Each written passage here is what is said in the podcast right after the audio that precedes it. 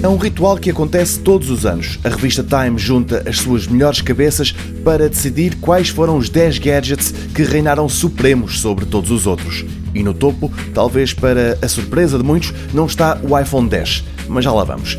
Em décimo, uma máquina fotográfica da Sony, a Alpha A7R3. E em nono, o primeiro representante da Apple, a terceira geração do Apple Watch. Em oitavo está a primeira das consolas, a Microsoft Xbox One X, a mais poderosa desta geração, um equipamento pensado para os televisores 4K.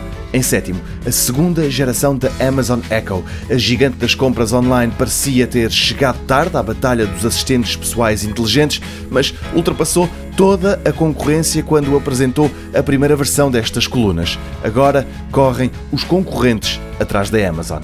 Em sexto, uma espécie de regresso ao passado, a Nintendo lançou este ano a Super Nintendo Entertainment System Classic, uma reinterpretação de uma consola muito popular nos anos 90, perfeita para os mais nostálgicos. Em quinto, o primeiro smartphone, o Galaxy S8 da Samsung, 2017 foi o ano em que as fabricantes conseguiram fazer telemóveis com um ecrã capaz de ocupar quase toda a dianteira dos smartphones. O Galaxy S8 é um exemplo disso. Em quarto lugar, um drone, o DJI Spark, do tamanho da palma da mão, e no último lugar do pódio, o Surface Laptop da Microsoft. É o primeiro portátil da empresa fundada por Bill Gates e é excelente, diz a Time.